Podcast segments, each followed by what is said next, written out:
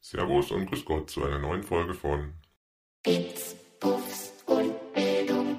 Hallo zusammen, wenn die Schatten länger werden und die Nacht einbricht, laden wir heute eine besondere Gestalt in unser Halloween-Special ein. Es ist niemand Geringeres als Martin Thoma, ein Meister des maschinellen Lernens, der während seiner Studienzeit tief in die Geheimnisse der KI eingedrungen ist. So nach Jahren in den dunklen Ecken der Machine Learning Welt ist er nun ähm, Tech Lead in einem mysteriösen Fintech-Unternehmen. Doch ähm, sein Herz schlägt für die Schrecken der IT-Sicherheit und ähm, heute wird er uns Geschichten erzählen, die jedem Technikfan das Blut in den Adern gefrieren lassen. Macht euch bereit für Gänsehautmomente mit Martin. Ja, auch von meiner Seite ein herzliches Willkommen zu diesem Halloween-Special. Ja, warum von meiner Seite? Also das war gerade gar nicht ich, sondern das war ein Stimmsample, was man mit 11 Labs erstellt hat. Auch der Text war von ChatGPT. Wir haben es ja als Halloween-Folge absichtlich äh, tituliert, nicht nur mit dem Witz quasi vom Anfang, dass ich jetzt äh, was sage, obwohl ich es ja gar nicht gesagt habe. Ja, das ist ja auch ein bisschen gruselig, auch für mich, sondern auch unter dem Gesichtspunkt, dass wir gesagt haben, es gibt tatsächlich Themen, die etwas gespenstisch oder auch gruselig sind. Und du hast ja gesagt, du kennst ja den einen oder anderen Fall auch persönlich, wo du sagst, oh, da, das ist schon ein bisschen schaurig, die Geschichte.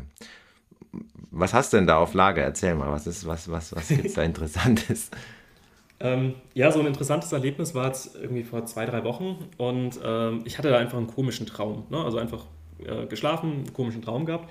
Und ähm, da ist mir so richtig bewusst geworden, dass IT unser Leben extrem durchdringt. Also sei es jetzt irgendwie das Bankkonto, auf dem man eben sein Gehalt bekommt, sei es irgendwie Kontakte, die man dann halt über Social Media im Extremfall pflegt, aber kann ja auch per E-Mail sein oder wenn man Leute jetzt im Ausland ähm, kennt, also Familie, Verwandte im Ausland hat, ähm, dann vielleicht über Skype oder WhatsApp telefoniert, ne, dann ist man an der Stelle auch auf IT angewiesen, ähm, weil normale Telefonate kosten ja was und über Skype ist es kostenlos. Äh, Reputation, also für ähm, Leute, die auf LinkedIn oder Xing sind, ist, ist das ja ein ganz relevanter Punkt.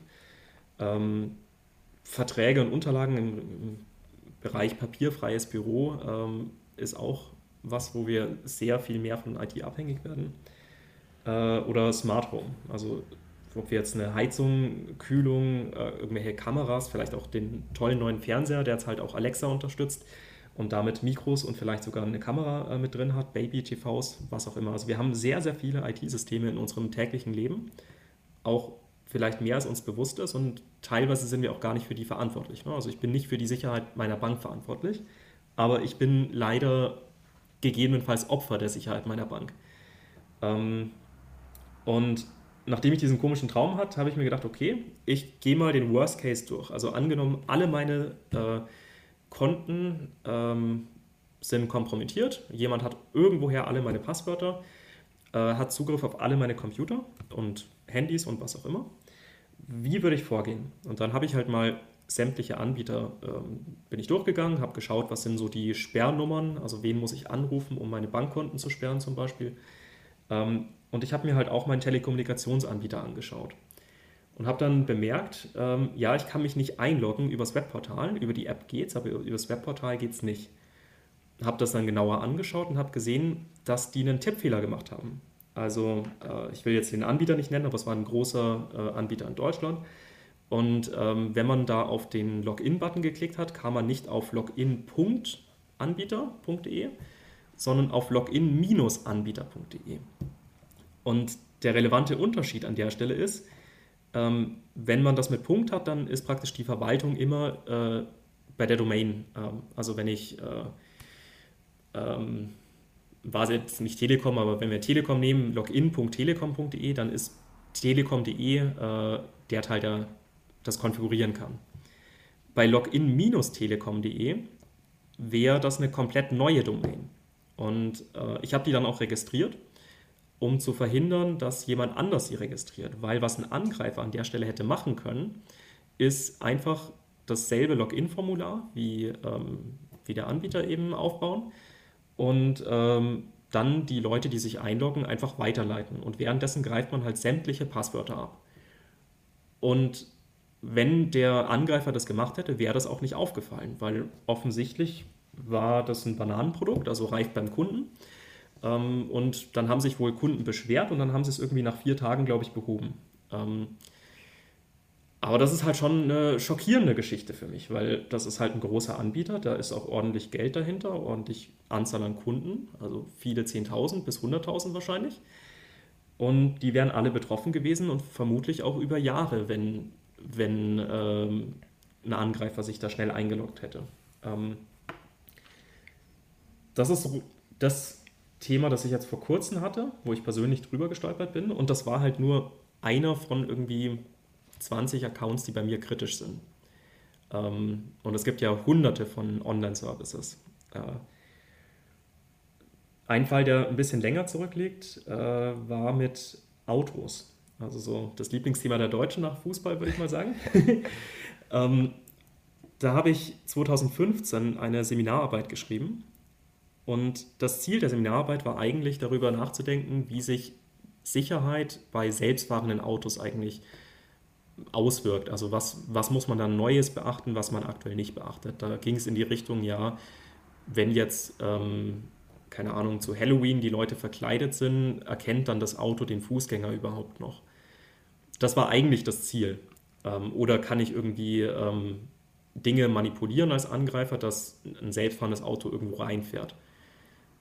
Ich habe dann aber in der Recherche festgestellt, dass wir viel, viel gravierendere Sicherheitslücken haben. Also ein Auto hat relativ viele äh, digitale Systeme. 2015 schon und das wurde nur extremer. 2015 war vor Tesla. Ähm, und zum Beispiel ähm, ist äh, Licht, Bremse, Lenkung, das sind inzwischen auch digitale Systeme. Die hängen an dem sogenannten CAN-Bus, also an einem, äh, an einem Netzwerk sozusagen innerhalb vom Auto. Und ähm, damit lassen sich dann so Sachen machen wie eben elektronische verstärkte Lenkung oder Bremsung oder was auch immer. Ähm, oder, und das ist jetzt der, der relevante Teil, ähm, wenn ich einen Unfall habe, dann soll bei einem modernen Auto automatisch so ein Notruf abgesetzt werden. Ne? Also das Auto merkt, hey, ich habe gerade einen Crash gemacht, ich muss jetzt hier irgendwie einen Notdienst kontaktieren. Super coole Idee, macht Sinn. Das Blöde ist nur, diese Telematikeinheit, also diese, äh, dieses Telefon im Auto, das hängt halt an diesem Gesamtnetzwerk vom Auto. Und das funktioniert halt auch andersrum. Also ich kann die anrufen.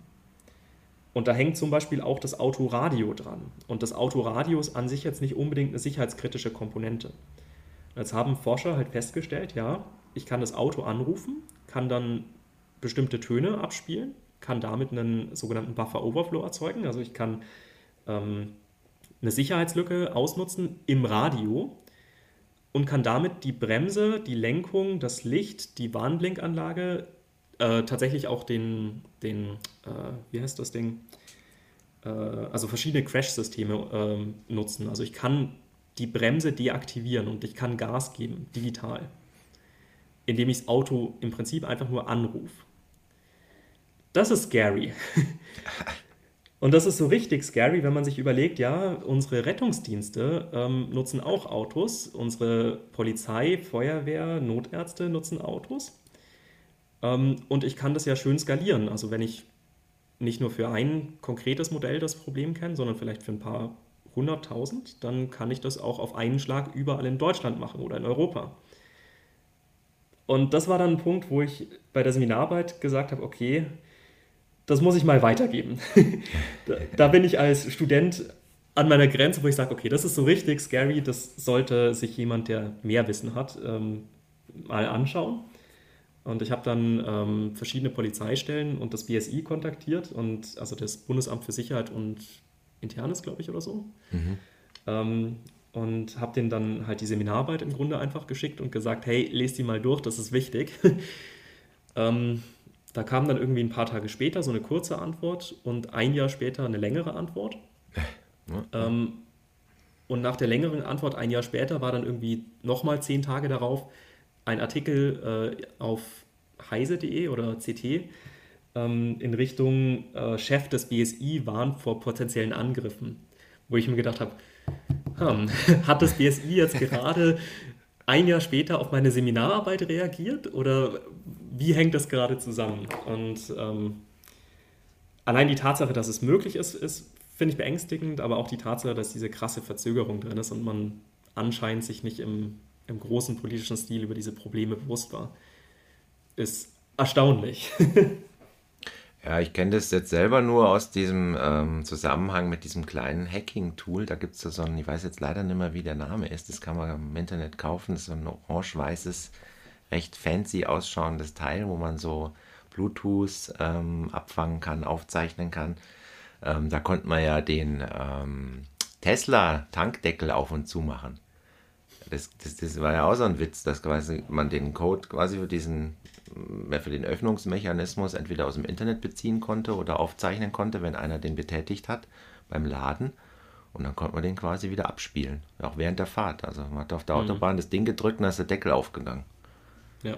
Also da, da, da ist mir das so begegnet, was eigentlich mittlerweile ja für jeden Normalbürger eigentlich schon fast zugänglich ist. Ja, solche Sachen dürften eigentlich gar nicht passieren. Weil das ist ja wirklich eine, eine Sicherheitsfrage. Und jetzt das genau, ist ja nochmal erschreckender, ja, dass, dass, dass, dass ich da per Anruf solche, solche sicherheitsrelevanten Sachen wie ein, eine Bremse oder sowas ausschalten oder an oder wie auch immer, ja, auf jeden Fall manipulieren kann. Ich meine, Tankdeckel ist das eine.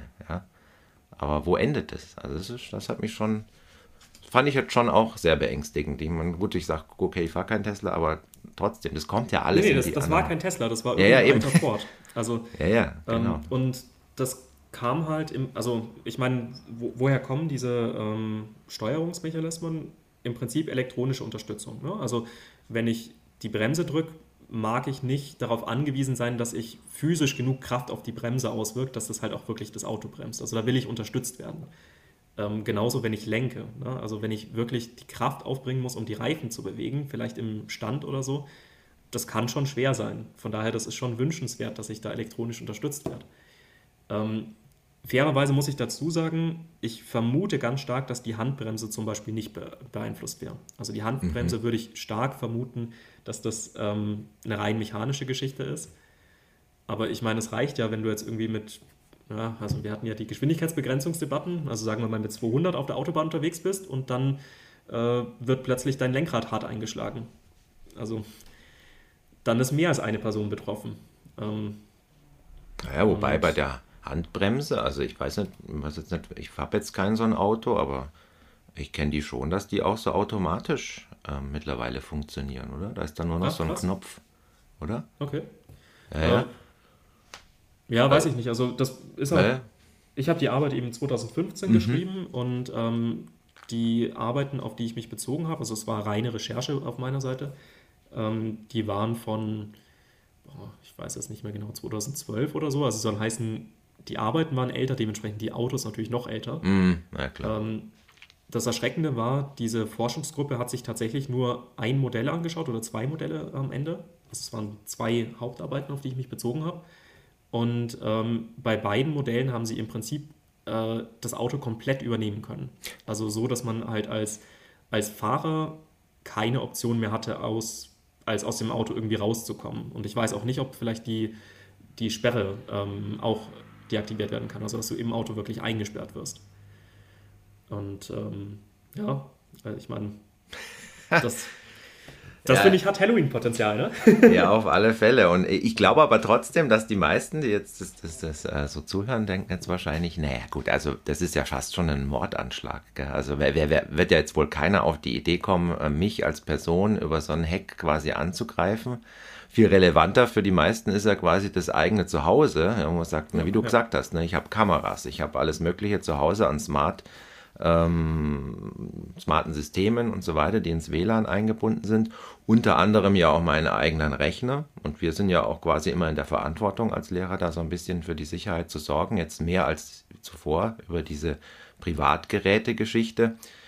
Da wäre es halt schon mal interessant zu wissen, was kann ich als quasi Homeoffice-Besitzer oder überhaupt als normaler PC-User alles für Fehler machen. Ne? Angefangen mit einem guten Passwort, aber aufgehört halt auch mit einem guten WLAN oder überhaupt, was, was habe ich denn da für Möglichkeiten? Wie gesagt, also Auto, das ist schon eine extrem beängstigende äh, Vorstellung, die die meisten aber wahrscheinlich als eher unrealistisch abtun und gleich sofort sagen, na gut, aber also so ein Computer oder so, den sehe ich jetzt eher als Ziel von Hackern, meine Daten abzugreifen, weil ich habe auch schon Phishing-Mails bekommen, ich habe auch schon äh, entsprechende Sachen bekommen, wo ich tatsächlich hätte ähm, ähm, mich in die Bredouille bringen können. Also was, was, was, muss man eigentlich da, oder was, was für Tipps hast du eigentlich da, dass man sagt, das ist so das Minimum ne, an, an mhm. Sicherheit, was man machen müsste?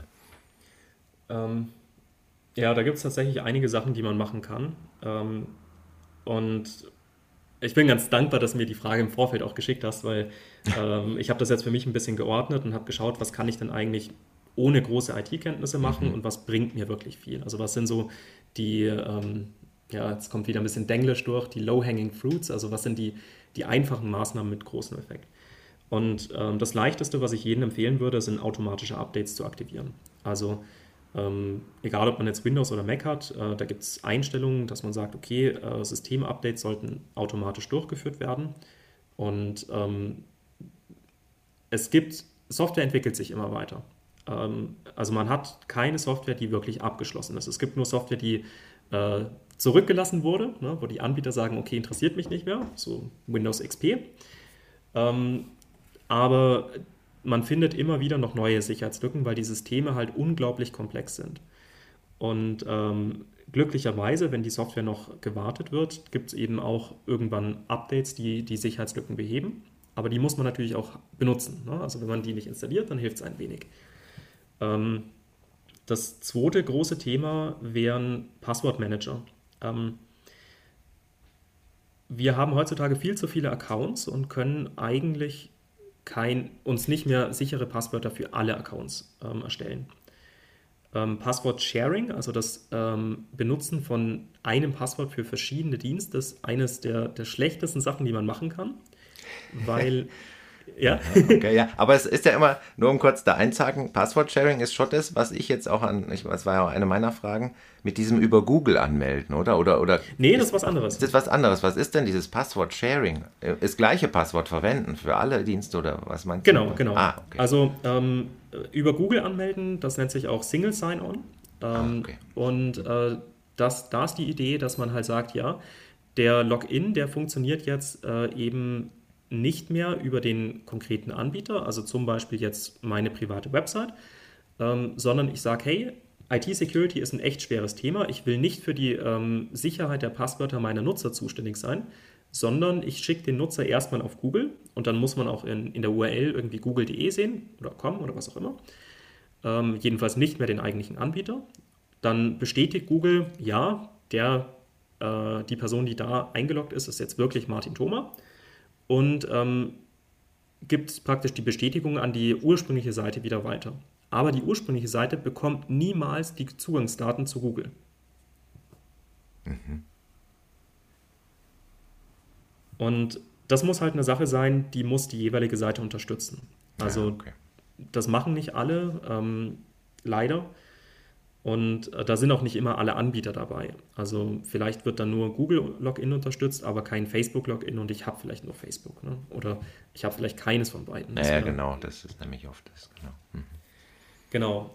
Aber äh, ein Passwortmanager, das ist ein extra Programm. Das ist auch ähm, int integriert eigentlich in jeden modernen Browser. Also sei es jetzt Firefox, Chrome oder was auch immer man nutzt. Ähm, die haben einen eigenen Passwortmanager mit drin. Und dann kann man halt sagen, ähm, für, also sobald man auf so eine äh, Eingabemaske kommt, um sich zu registrieren, ähm, kann man einen Rechtsklick auf diesen, dieses Feld machen und kann sagen, erstell mir ein sicheres Passwort. Und dann wird da irgendwas Langes, Zufälliges generiert, das halt auch nur für diese eine Seite verwendet wird. Und das speichert dann der Browser oder eben der Passwortmanager. Also es gibt auch noch extra Programme außerhalb vom Browser. Und man verhindert oder man, man reduziert damit den sogenannten Blast Radius. Also wenn man sich so, so einen Sicherheitsvorfall wie eine Explosion vorstellt, ähm, dann kann es ja sein, also angenommen, ich bin jetzt irgendwie auf, keine Ahnung, einem, Forum, ähm, will mir irgendwas über Chemie durchlesen, log mich da ein und ähm, dieses Forum wird halt nicht professionell äh, IT-Security-mäßig gewartet, sondern hat halt ein Problem, zum Beispiel, weil sie ihre Software nicht geupdatet haben. Und äh, jemand kommt alle Passwörter ähm, der Leute, die, die da registriert waren. Und jetzt probiert er natürlich aus. Also der hat die E-Mail-Adresse, der hat das Passwort und schaut einfach mal, ja, komme ich denn auf den E-Mail-Account? Wenn man dasselbe benutzt wie beim E-Mail-Account, dann kann ich mich da einloggen. Dann gehe ich mal die E-Mails durch und schaue ähm, nach Login oder Registrierung, ähm, ob ich da irgendwelche E-Mails finde. Und dann weiß ich, ah ja, die Person, die ist nicht nur jetzt auf der Chemie-Seite und auf, sagen wir mal, Hotmail, ähm, sondern hat vielleicht noch einen Account bei irgendeiner Bank. Und dann sage ich bei der Bank vielleicht Passwort vergessen. Und dann ja, hangelt man sich vorwärts. Und so hat man von dieser ursprünglichen Explosion noch ein paar Folgeexplosionen. Und das verhindert man ganz einfach, indem man überall unterschiedliche Passwörter nimmt. Okay. Ich habe mit diesem Passwortmanager, das war immer so abgespeichert unter dem, man gibt ja sein Passwort ein und dann fragt der Browser, soll ich das speichern? Das war für mich immer so ein bisschen so, dass, ah ja, das ist wahrscheinlich der Passwortmanager.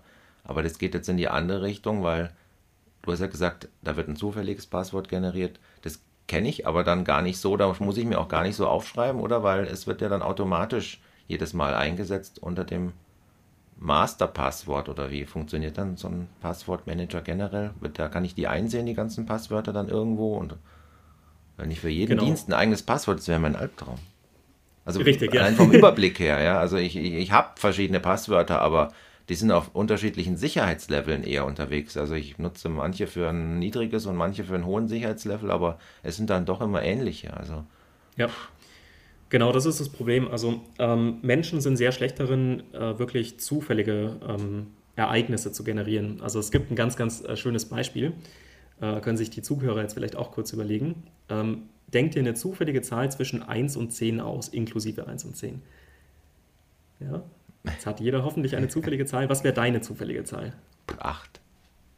Ja, das ist, ähm, also viele Menschen sagen sieben. Okay. Ähm, Na fast. Der Punkt ist, das Anfang und das Ende, das fühlt sich nicht zufällig an. Ne? Also eins und zehn, ja, das ist irgendwie so extrem, das ist nicht zufällig. Und fünf ist ja genau in der Mitte und zwei ist gerade. Und dann wird es dann entweder sowas wie drei ne? oder eben wie sieben, acht, weil das ist nicht so extrem, ist irgendwo dazwischen. Jetzt haben wir aber, also das ist alles immer noch zufällig. Ne? Wir, wir wissen nicht, was für ein Passwort du genommen hast, aber es ist nicht mehr gleich verteilt. Also nicht jede Zahl ist mit der gleichen Wahrscheinlichkeit dabei. Und genauso ist es bei Passwörtern. Ähm, wenn sich Menschen Passwörter ausdenken müssen und vor allem, wenn da noch irgendwas hinzukommt, sowas wie mindestens ein Großbuchstabe, mindestens eine Zahl, dann kann man sich irgendwann sehr sicher sein, dass da irgendwo ein normales Wort mit dabei ist, vielleicht mit Abwandlung, dass man einen Buchstaben durch eine Zahl ersetzt hat oder sowas, ähm, oder Groß-Kleinschreibung ein bisschen mitspielt. Ähm, und wenn ein Sonderzeichen benötigt wird, dass man am Ende irgendwie einen Punkt, Ausrufezeichen, Fragezeichen hat ähm, und eine Zahl ist vielleicht irgendwie ein Teil von einem Geburtstag oder äh, Jahreszahl, sowas in der Richtung. Und das ist dann plötzlich nicht mehr gleich verteilt. Also es ist noch zufällig, aber es ist, man, man hat sozusagen bessere ähm, Indizien, in welche Richtung man gehen sollte, wenn man ausprobiert, was, was, man, was es sein könnte. Ja, das erinnert mich schon wieder so ein bisschen an die Möglichkeiten, die man jetzt wieder neuerdings hat mit KI. Gell? Wenn man jetzt quasi viele Informationen über diese Person hat, ja, Alter, Familienstand, äh, Name der Kinder, Name der Frau und so weiter, was man halt auf Social Media so findet, und dann sich Passwörter generieren lässt, die wahrscheinlich sind, die so eine Person verwendet, oh, da möchte ich auch mal wissen, was da rauskommt. Also das könnte ich mir vorstellen, dass die Trefferquote auch nicht so gering. Ja, also leider nicht unbedingt wegen der KI, sondern mehr, weil Menschen halt schlechteren sind, sich zufällige Sachen zu überlegen. Ähm, da gibt es eine relativ einfache Methode, die ganz gut funktioniert. Das nennt sich Diceware. Ähm, also ich weiß nicht, ob man das irgendwie sinnvoll übersetzen kann, aber Dice wirklich von Würfeln. Mhm. Und ähm, man nimmt dann sechs Würfel und kann dementsprechend, ähm, ja, nicht, nicht alle Zahlen, aber so von äh, sechs Einsen bis sechs Sechsen kann man eben die Kombination zwischendrin haben. Das sind schon einige. Und diese Zahl, die dann am Ende rauskommt, da nimmt man dann ein Wörterbuch. Da gibt es eine, eine, große Liste von vielen Wörtern.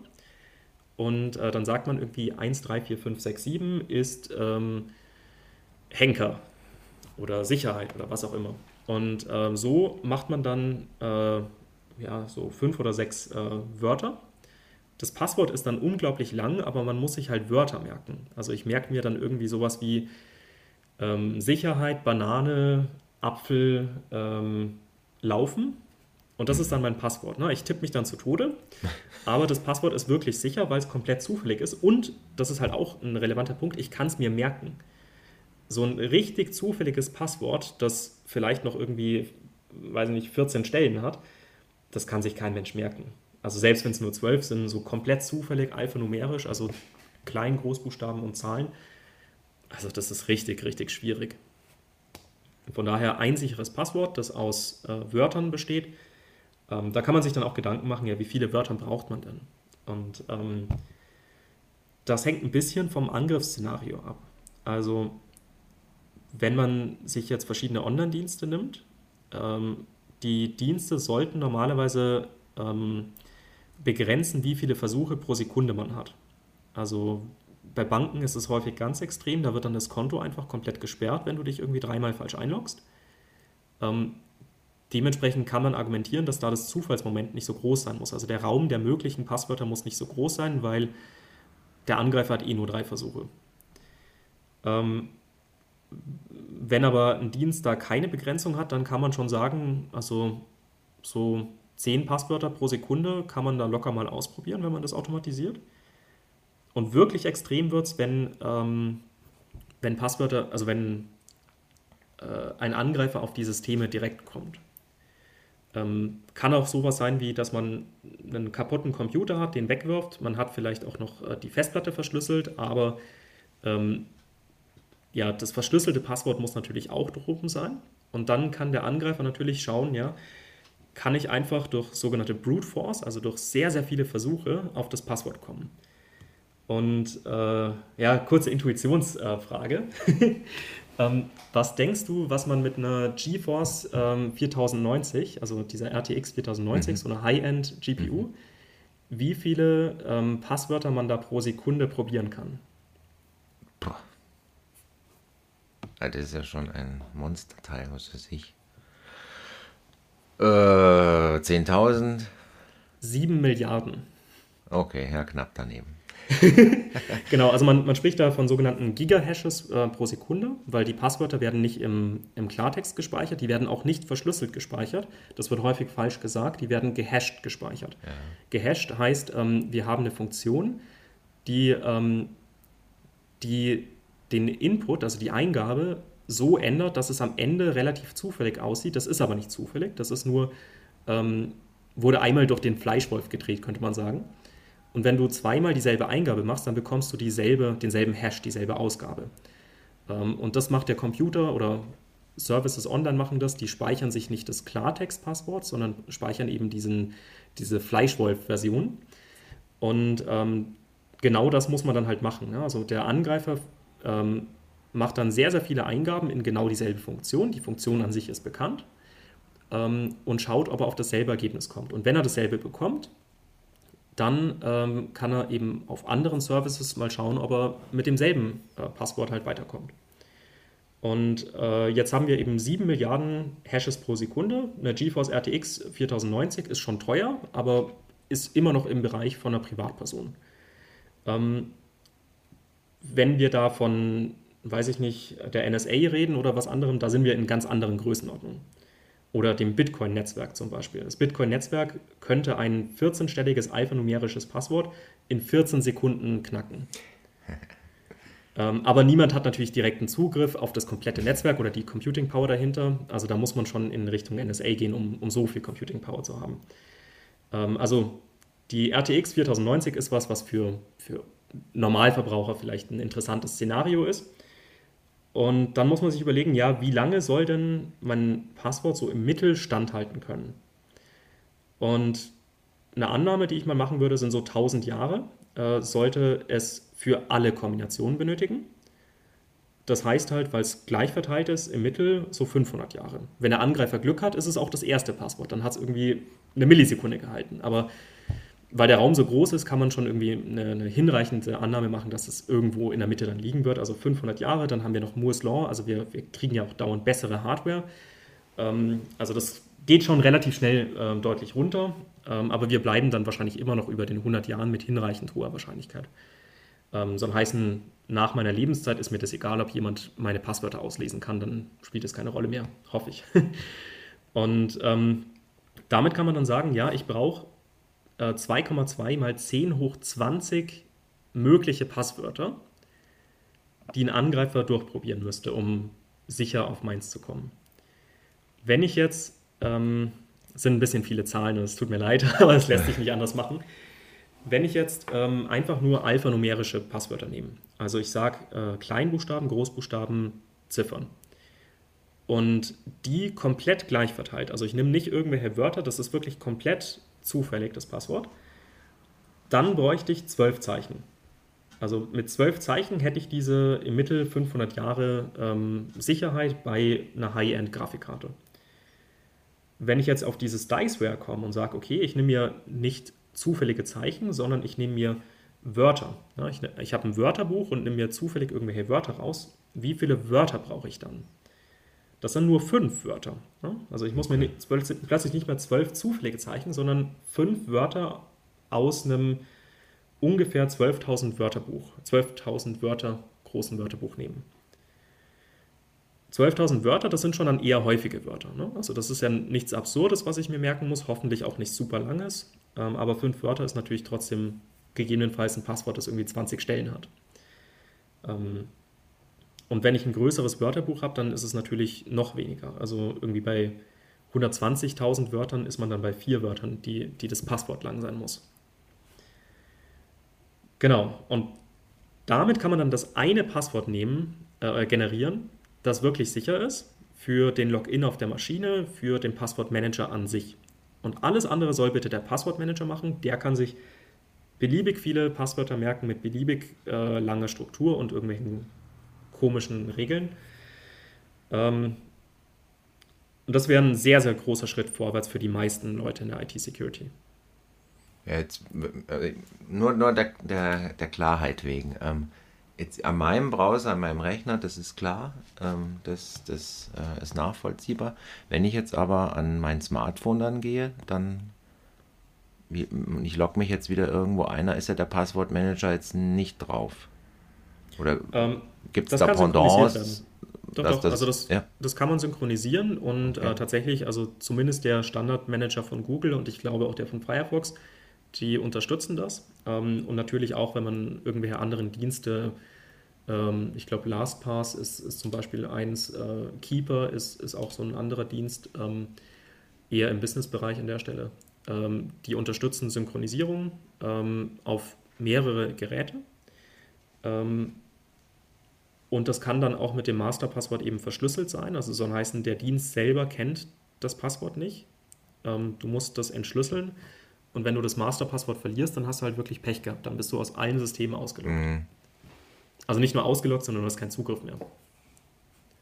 Ja, ja, klar, das war ja eben das, was ich meinte. Man müsste sich ja dann theoretisch, wenn ich da auf Nummer sicher gehen will, alle Passwörter, die der generiert, mir dann rausschreiben. Das macht ja niemand. Das heißt, ich werde das auch nicht tun. Sprich, genau, wenn ich den Zugang verliere, habe ich den kompletten Zugang eigentlich zu allem, was ich so habe, verloren.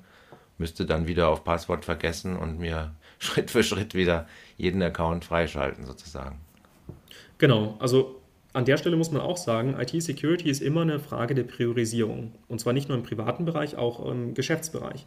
Also wenn wir die Firma äh, nehmen, die ich am Anfang genannt habe, diesen Telekommunikationsanbieter, ähm, da ist es auch eine Priorisierung. Wie viel Geld will ich in meine interne IT-Security stecken, in meine Qualitätssicherungsprozesse?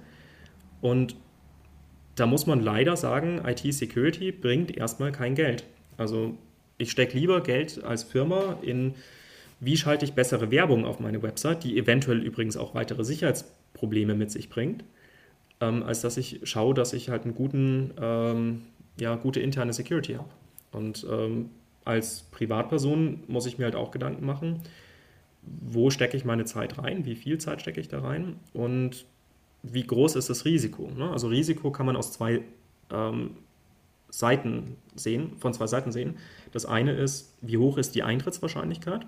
Also zum Beispiel äh, dieses Thema mit den ähm, Autos, das übernommen wird, da halte ich die Eintrittswahrscheinlichkeit für sehr gering. Ne? Da würde ich grundsätzlich schon mal zustimmen. Ähm, aber dann ist der andere Aspekt, wie hoch ist eigentlich der Schaden, der entsteht. Und als Privatperson würde ich zum Beispiel sagen, mein Bankpasswort. Ne, das ist was, was definitiv sehr hohe Sicherheitsanforderungen hat und ähm, da muss ich gut mit umgehen. Ähm, heutzutage tatsächlich, also als ich mir diese Liste gemacht habe, ähm, was ich im Worst Case machen würde, das Bankpasswort war gar nicht mal an erster Stelle. An erster Stelle bei mir ist, äh, ich glaube, es war mein, mein E-Mail-Account. Weil mit meinem E-Mail-Account kann ich grundsätzlich fast alle Sachen wiederherstellen. Naja, wäre bei mir wahrscheinlich auch so. Man kriegt ja auch wahnsinnig viele Account-Informationen per E-Mail geschickt. Ne? Genau, und ähm, mhm. man, man kriegt halt auch privat super viel mit. Also es ist nicht nur die Sache, dass man andere ähm, ähm, Accounts damit hacken kann, sondern man kriegt halt auch ähm, persönliche Informationen. Äh, da geht es dann vielleicht in Richtung äh, Identitätsdiebstahl. Mhm. Also da kommt es darauf an, was man in seinen, seinem E-Mail-Account direkt alles noch gespeichert hat. Ähm, aber man kennt dann die Kontaktpersonen, dann sind die plötzlich nämlich auch unter ähm, äh, Sicherheitsproblemen. Also da muss man dann an so Enkelbetrugsgeschichten ähm, äh, denken, also dass man, weiß ich nicht, den Eltern dann plötzlich äh, einen Anruf ähm, äh, einen Anruf zu den Eltern macht und sagt, hey, äh, ich bin hier der Sohn, macht Voice Cloning, wie wir es am Anfang ähm, mhm. hatten. Ähm, und ich bin jetzt gerade hier, weiß ich nicht, also wenn es ein älteres Kind ist, vielleicht auf, äh, in der Türkei im Urlaub und wurde hier gefangen genommen. Ich brauche Geld für einen Anwalt ja, was machst du da als Elternteil? Ne? Das ist also das ist ein richtig hartes Problem und von daher ist die persönliche IT-Security, die geht auch noch ein Stück weiter, weil plötzlich können halt auch die Eltern dann Betrugsopfer sein, weil man die eigene Security nicht äh, im Griff hat. Ja, ja, das ist, hatte ich ja auch hier auf die Liste geschrieben, genau. Äh, mit diesem Identitätscloud. Das sind sich viele gar nicht bewusst, glaube ich, was passieren kann, wenn jemand anders sozusagen die Chance hat, sich als äh, Ich auszugeben. Also wir denken, ja mein Gott, okay, äh, dann ändere ich das halt entsprechend, aber aus dem Teufelskreis komme ich ja quasi gar nicht mehr raus. Also wenn, bis ich allen gesagt habe oder in allen Diensten quasi das so abgeändert habe, dass die checken, dass das nicht mehr ich bin, da ist ja so viel passiert, dann, das kann ja dann schon fast lassen. Also das ist ja, das ist für mich auch einer der Horrorszenarien schlechthin. Weil, also an meiner E-Mail-Adresse hängt viel dran und wenn die quasi in die falschen Hände gerät, kann jeder sich für mich ausgeben. Und die meisten werden es am Anfang gar nicht begreifen. Und ja, also das ist schon, schon ein ganz krasses Szenario. Ja, also ähm, das Problem ist halt auch, dass, also ich finde es eigentlich absurd, dass es nicht noch größere Probleme verursacht. Ähm, das ist so ein bisschen wie ähm, dieses Checksystem. Ne, das haben wir jetzt in Deutschland nicht, aber in den USA war das, glaube ich, zumindest eine Weile sehr beliebt. Ich weiß nicht, ob es immer noch so ist. Und im Grunde ist da nur eine Unterschrift. Und eine Unterschrift mhm. ist halt eigentlich so aus IT-Sicherheitssicht, ist das kein Pfifferling wert. Ne? Also ich, ich muss mir das einmal anschauen, dann kann ich das kopieren. Also ähm, das, ist, das ist keine Sicherheit in dem Sinne. Und genauso ähm, verschiedene Identifizierungsschemata ähm, basieren halt zum Beispiel darauf, dass man den Ausweis irgendwie in die Kamera hält oder dass man den irgendwie ein bisschen dreht, damit man das Hologramm sieht. Aber inzwischen sind halt ähm, unsere Computer gut genug, unsere äh, Machine Learning-Algorithmen gut genug, dass man da ähm, nahezu beliebige Sachen vorspielen kann. Und als Verteidiger, also als Dienst, der praktisch, ähm, also keine Ahnung, als Bank, äh, die ein Bankkonto bereitstellen will, ähm, ist man da in einer inhärent schlechteren Situation, weil zum einen will man den Komfort von einem Online- eine Online-Registrierung erlauben. Zum anderen ähm, kann man aber äh, nicht sicher sein, wen man vor sich hat. Und der Angreifer kann es ja beliebig häufig versuchen. Ja, es klappt einmal nicht, okay, dann rufe ich halt nochmal an und ähm, bekomme am nächsten Tag wahrscheinlich nicht mehr genau dieselbe Person. Äh, und wenn es mit, mit der einen Identität nicht klappt, naja, dann probiere ich halt irgendwie 20 weitere, die beim letzten Hack von Facebook rausgekommen sind mit irgendwie einer Milliarden Nutzer. Also ja, da ist man ziemlich auf verlorenen Posten. Ja, das hat ja der Herr Kratzer schon erzählt gehabt, dass das eigentlich eine eigene, ähm, ja, das ist eine Parallelwelt. In manchen Ländern ist es schon, wie er gesagt hat, die haben noch am Büros dafür. Also das ist eine organisierte Verbrechensgruppierung, die so groß geworden ist, kann man sich gar nicht vorstellen die eine Anzahl an Anfragen pro Tag senden, das ist uferlos. Also, wie du sagst, also wenn es einmal nicht klappt, das ist egal. Die machen pro Tag Tausende von Anfragen und haben da riesige ähm, ähm, Angestelltenanzahlen, die dann quasi eine Million Anfragen pro Tag raushauen. Und wenn da nur 10 klappen oder 100 klappen, dann haben die einen riesen, riesen Gewinn gemacht pro Tag.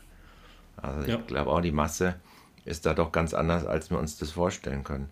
Jetzt ja bei manchen Systemen, also bei mir zumindest, mit Windows Hello oder auch bei Face ID von Apple, das kommt ja auch immer mehr mit dem, mit diesen biometrischen Zugangsdaten. Aber da hört man auch, ja, auch wieder, manches wird überlistet mit einem Foto.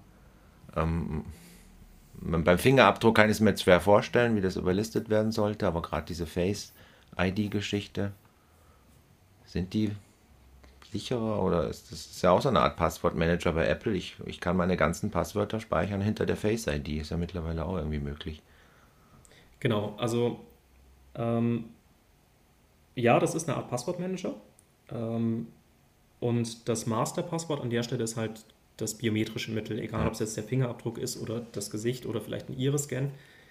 Ähm, ich halte von biometrischen ähm, Authentifizierungsmechanismen sehr wenig. Ähm, zumindest wenn es das alleinige äh, Authentifizierungsmerkmal ist. Der Grund ist, dass, ähm, dass sie leider sehr leicht zu erhalten sind. Also ja, man sagt immer, okay, das bin ich ja und wie soll jemand anders da rankommen? Äh, nehmen wir mal den Fingerabdruck als Beispiel.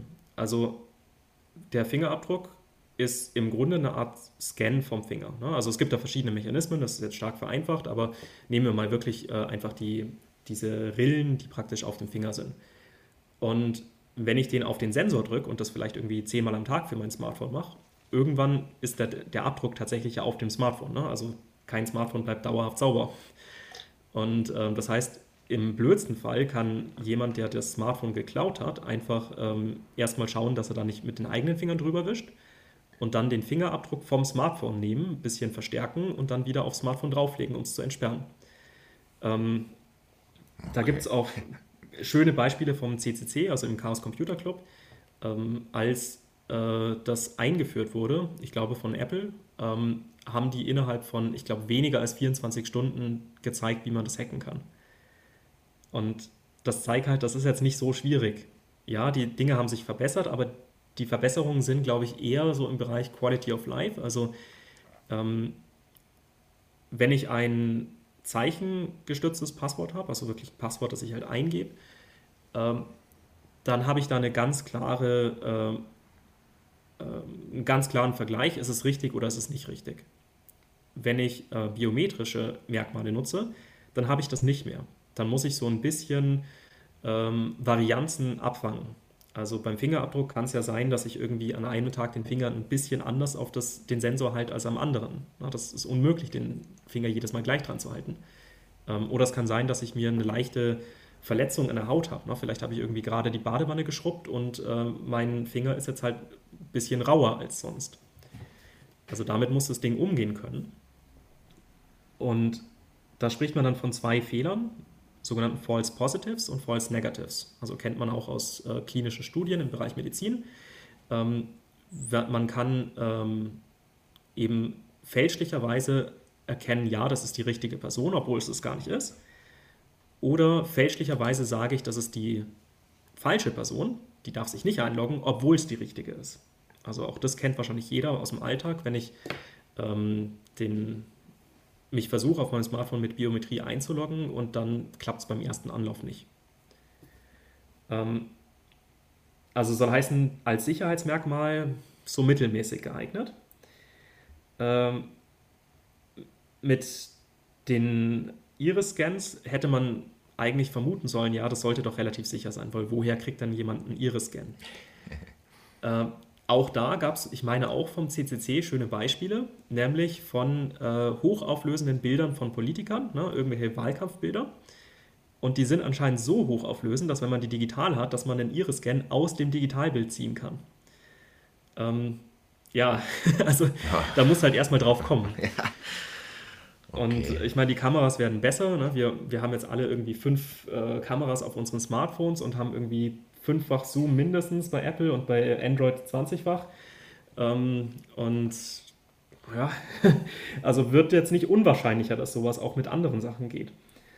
Ähm, das ist das eine Problem. Das andere Problem ist ähm, in Richtung gläserner Bürger, Überwachungsstaat.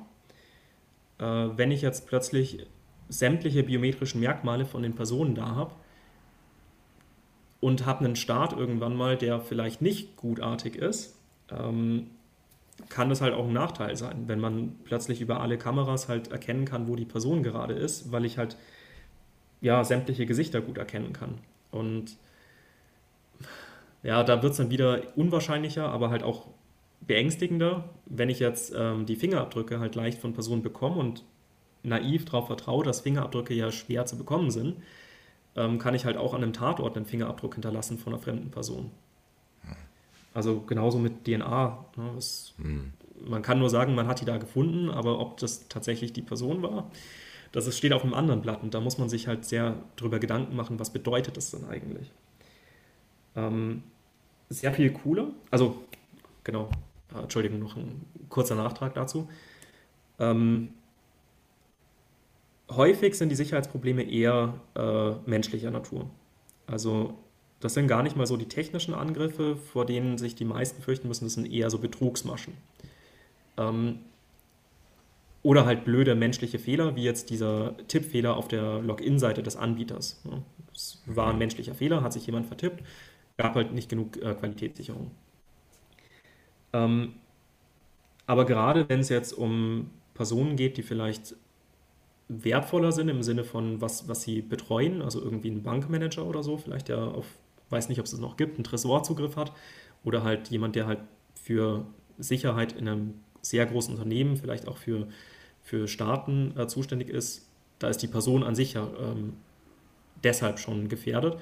Und wenn jetzt jemand Zugriff auf die Person hat, dann kann er natürlich auch einfach den Fingerabdruck nehmen. Also es hilft, du kannst ein super ausgefeiltes Sicherheitssystem nehmen und wenn dich dann jemand überfällt und sagt, ja, drück mal bitte deinen Daumen auf dein Smartphone, ja, wie willst du dich da wehren? Ähm, ja. Bei etwas Wissensbasierten kannst du das. Ne? Also der kann ja nicht wissen, ob du gerade vielleicht ein, äh, ein anderes Passwort eingibst, das vielleicht einen anderen Account auf dem, äh, bei deiner Bank öffnet oder das irgendwie was Falsches vorspielt. Ne? Das wäre ja möglich, dass man sagt, ich habe zwei Passwörter für meinen Bankaccount. Eins für Notfälle, äh, wenn ich wirklich gezwungen werde, das einzugeben. Da tut es dann so, als wären da irgendwie 500 Euro droben. Dann gibt sich der Angreifer vielleicht zufrieden. Und das andere, da sind dann halt irgendwie 20.000 Euro droben, das ist das echte Konto.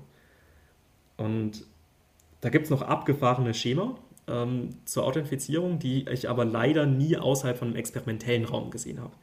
Also zum Beispiel habe ich mal ein Login-Schema ges gesehen, das auf einem Jump and Run basiert ist.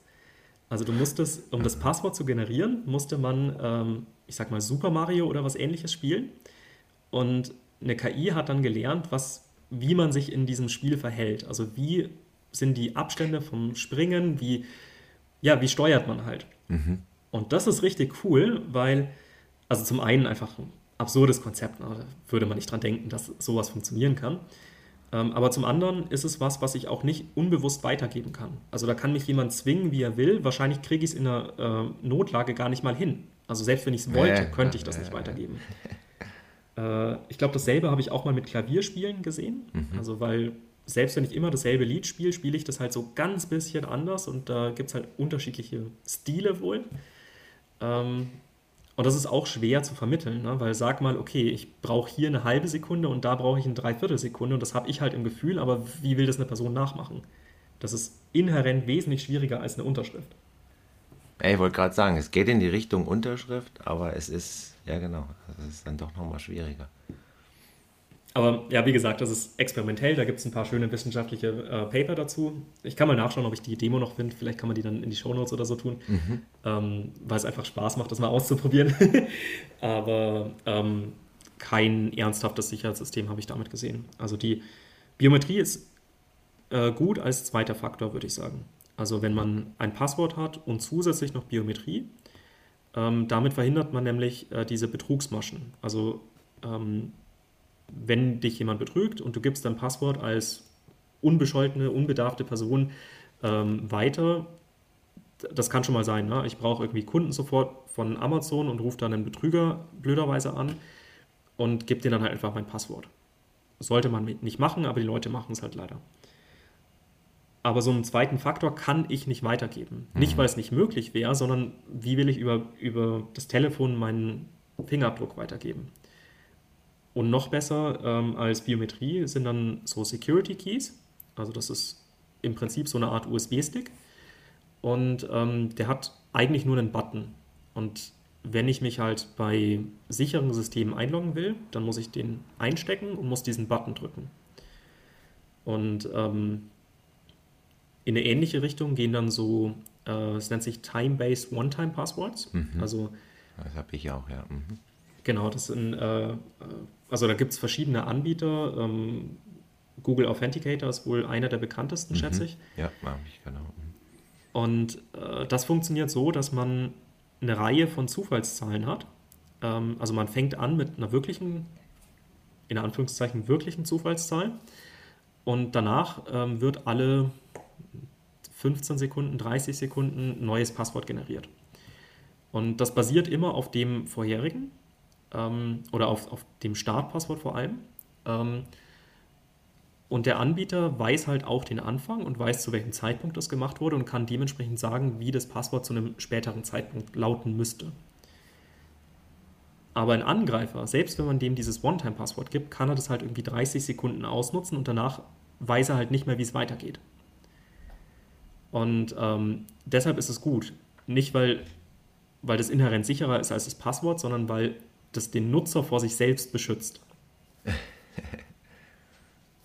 Ja, ich, also das war auch noch etwas, was ich hier auf, auf mir noch gedanklich notiert hatte, diese Zwei-Faktoren-Authentifizierung. Und dazu dient es ja. Gell? Also viele bieten es ja an. Ich habe es jetzt bei Amazon, ich habe es jetzt, glaube ich, bei PayPal und bei einigen anderen auch noch. Bei meinen großen Accounts, Microsoft, habe ich diese Zwei-Faktoren-Authentifizierung aktiviert. Ist es grundsätzlich empfehlenswert oder ist das den Aufwand nicht wert? Oder also ich habe ein gutes Gefühl dabei, fühle mich da doch deutlich sicherer. Ich würde sagen, das ist eine der wenigen Sachen, die man wirklich bedingungslos empfehlen kann. Ähm, es ist schlussendlich nicht so viel Aufwand ähm, als Nutzer. Äh, insbesondere als junger Nutzer hat man, würde ich sagen, das Smartphone eigentlich immer Ja. dabei. Also Genau, ja. ähm, ich kann mich tatsächlich nicht mehr erinnern, dass ich irgendwann mal eine Reise gemacht habe und das Smartphone zu Hause gelassen habe. Also das Mhm. passiert einfach nicht mehr. Und ähm, die Sache, die vielen Nutzern, glaube ich, nicht so bewusst ist, ist, dass das Smartphone tatsächlich keine Internetverbindung zu diesem Zeitpunkt braucht. Also selbst wenn ich unterwegs bin und vielleicht kein mobiles Datenvolumen mehr habe, aber mich auf einem anderen Rechner einloggen kann, ähm, dann kann das Smartphone immer noch das Passwort generieren, weil es halt nur äh, diesen Zeitpunkt ganz am Anfang braucht. Also ganz am Anfang muss ich das einmal einstellen. Da brauche ich natürlich eine Internetverbindung. Und die interne Uhr des Smartphones muss halt halbwegs stimmen. Also das macht das Smartphone automatisch. Da gibt es sogenannte Zeitserver, wo ähm, das Smartphone halt herausfindet, was die aktuelle Zeit ist, und zwar sehr, sehr genau. Und ähm, solange das Smartphone, ich sag mal, alle paar Tage mal Internet hat, ist diese Uhr genau genug. Und dann braucht man kein Internet, wenn man tatsächlich sich einloggen will. Das wusste ich nicht, nee. Das wusste ich nicht.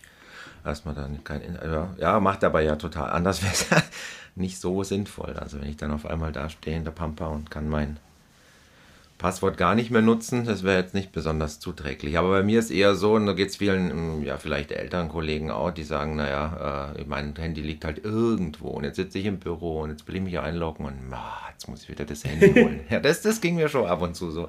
Und dann, na, jetzt bitte nicht stimmt ah, bei PayPal, jetzt muss ich wieder runterlatschen. Aber okay, also ich denke, das äh, ist akzeptabel für die Sicherheit, die, glaube ich, das dann doch bringt. Also zumindest gefühlt für mich und du bestätigst es ja auch. Also es bringt auf alle Fälle was.